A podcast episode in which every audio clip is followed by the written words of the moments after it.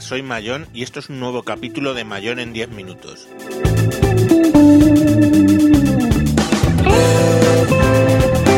Hoy hablaremos de mis primeras impresiones con la Xbox One.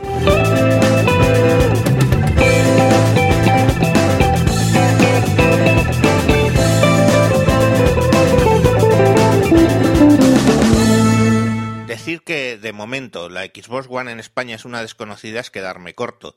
En gamezona.com nos comentan que las ventas a principio de año de la PlayStation 4 quintuplicaban la de Xbox One en España. Bien es cierto que habría que calcular las ventas que haya podido arrastrar la salida de Titanfall unida a la Xbox One a coste cero, vamos, que nos regalan el juego. Pero no creo que haya supuesto, obviamente, un vuelco. Así que, ¿por qué viniendo de una PS3 me pasé a la Xbox One si además tengo juegos de PS3 casi recién comprados? Ya lo expliqué en un capítulo anterior. Busco algo más que una consola gamer, eh, que es en lo que aparentemente se ha convertido la PS4. La PS3 era algo más, un centro de entretenimiento familiar, y esa vocación la tiene ahora la Xbox One.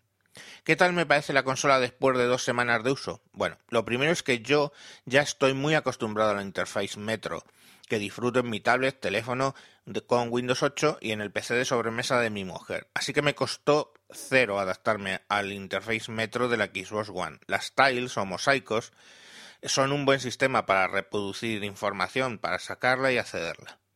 Más cosas que me encantaron. Gracias a Kinetic puedo identificarme en la consola simplemente con el reconocimiento de rostros. Además, yo tengo un usuario y mi hija el suyo con sus restricciones de edad incluidas, por lo que puedo dejarla tranquilamente que la use sabiendo que no me va a estropear mis puntos de control en los juegos o va a haber cosas que no deba. Kinética además me ayuda con el reconocimiento de voz. Es genial lanzar juegos e incluso dentro de los juegos lanzar instrucciones a tu personaje utilizando solo la voz.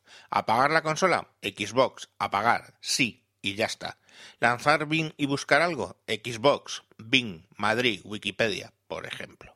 Y así muchas, muchas instrucciones, entre ellas Xbox, graba eso, sobre la que volveré luego. He tenido ya videoconferencias con Skype y Kinetic y funcionan genial. Muy cómodo poder usarlo en tu super televisor de chorrocientas pulgadas. Luego está la integración con el ecosistema de Microsoft. Es una gozada poder entrar en OneDrive y ver mis fotos, mis vídeos tranquilamente sentado en el, en el sofá. ¿Y qué decir del navegador de Internet? Tienes Internet Explorer completo. Bien es cierto que no soporta Flash, pero aún así el rendimiento y el acceso a las páginas es genial. Encima tienes la integración con tu teléfono o tu tablet. Por ejemplo, con el programa Xbox Smart Glass puedes usar tu teléfono y tablet como mando de la consola en muchas actividades, entre las que una de las más importantes es usarlo como el teclado de la Xbox. Con Smart Glass arrancado en el tablet, cada vez que muestra una caja de texto aparece un teclado en el tablet y puedes teclear rápidamente.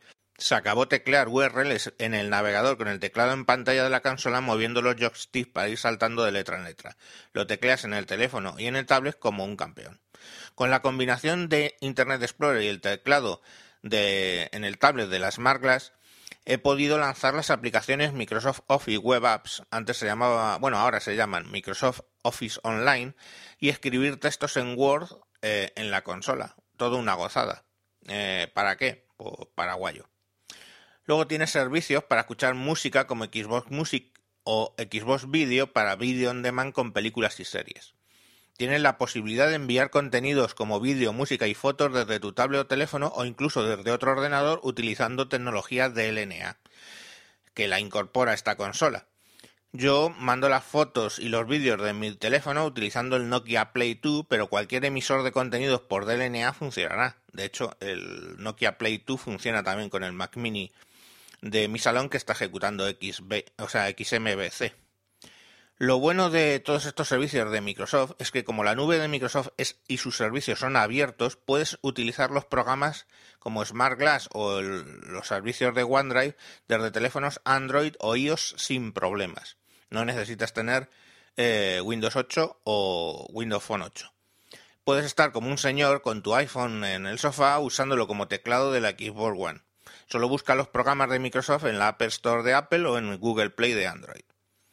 Pero vamos, que también puedes jugar con ella. El mando está bien, me echo a él muy rápidamente. No entiendo por qué el joystick izquierdo está más adelantado que el derecho, lo cual te pone las posiciones de los eh, pulgares en una posición un poco incómoda, por lo menos para mí, pero vamos, me echo rápidamente. Se dice que la resolución de la Xbox One es realmente menor que la de PS4. Pues mira, no lo sé. Yo, mis juegos eran de 8 bits en el Spectrum, donde cada vez que un sprite chocaba con otro se contagiaba el color. Así que no soy muy pejiguera con el tema de la resolución.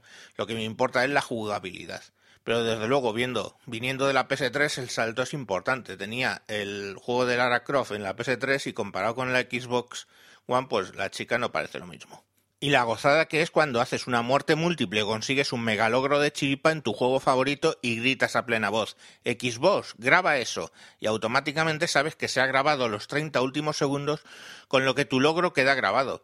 También puedes grabar 5 minutos de partida gracias al modo de VR, pero lo de poder grabar a todo a toro pasado algo que has hecho es impagable. ¿Cuántas veces me pasó en la PS3 haber hecho algo increíble, pero no haberlo grabado porque en ese momento no estaba grabando?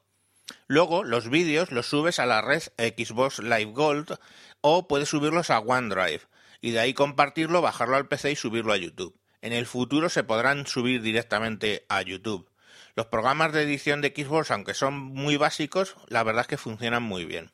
Otra posibilidad genial es el poder controlar la televisión desde eh, la consola porque eh, tiene una entrada HDMI desde la cual puedes coger el, sintonizador de TDT o puedes eh, incluso el, de satélite. Todo este tema no lo he probado todavía porque no, no me ha dado tiempo. ¿Qué no me gusta? Primero, que para jugar online haya que pagar, cosa que ya sé que hacían los usuarios de Xbox 360, pero yo no al venir de PS3, con lo cual me chocó un poco. Y segundo, que aún no hay muchas aplicaciones para instalar. O sea, tú entras con la Xbox y tienes posibilidades de instalar aplicaciones, pero hay muy pocas aplicaciones. De hecho, tengo yo prácticamente todas las aplicaciones que hay instaladas.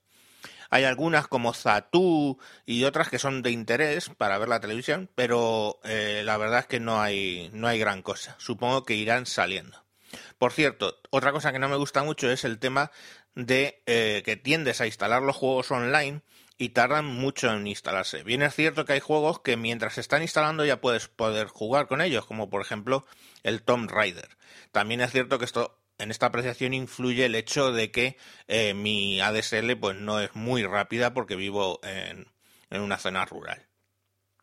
Todavía me falta comprar el Battlefield 4, pero bien, y hasta aquí lo que puedo contar de estas dos primeras semanas. Estoy encantado con el cambio.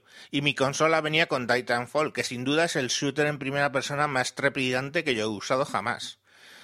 Madre mía, es que echo de menos los segundos esos que tengo para pensar qué es lo que voy a hacer en Battlefield 4. Aquí es caña, caña, caña, caña. Bueno, como siempre, podéis encontrarme en Twitter con arroba tejedor1967, con el mismo nombre tanto en Spreaker como en el canal de YouTube, y si buscáis en iTunes, el nombre del blog es Javier Fernández. Por supuesto, no puedo terminar este capítulo sin dar las gracias a Emilcar, que me recomendó en su estupendo Emilcar Daily, y que bueno, pues Emilio, pues te ha sobrado y te debo unas cervecitas en la JPod, ya te lo dije. Yo soy el típico trabajador español que llega a su hora a la oficina, se va, se toma su cafetito, me conecto a Spreaker y me oigo el Emil Daily del día para ver qué nos cuenta. ¡Viva la productividad española! bueno chicos, hasta aquí eh, lo que os quería contar. Un saludo y hasta próximos capítulos.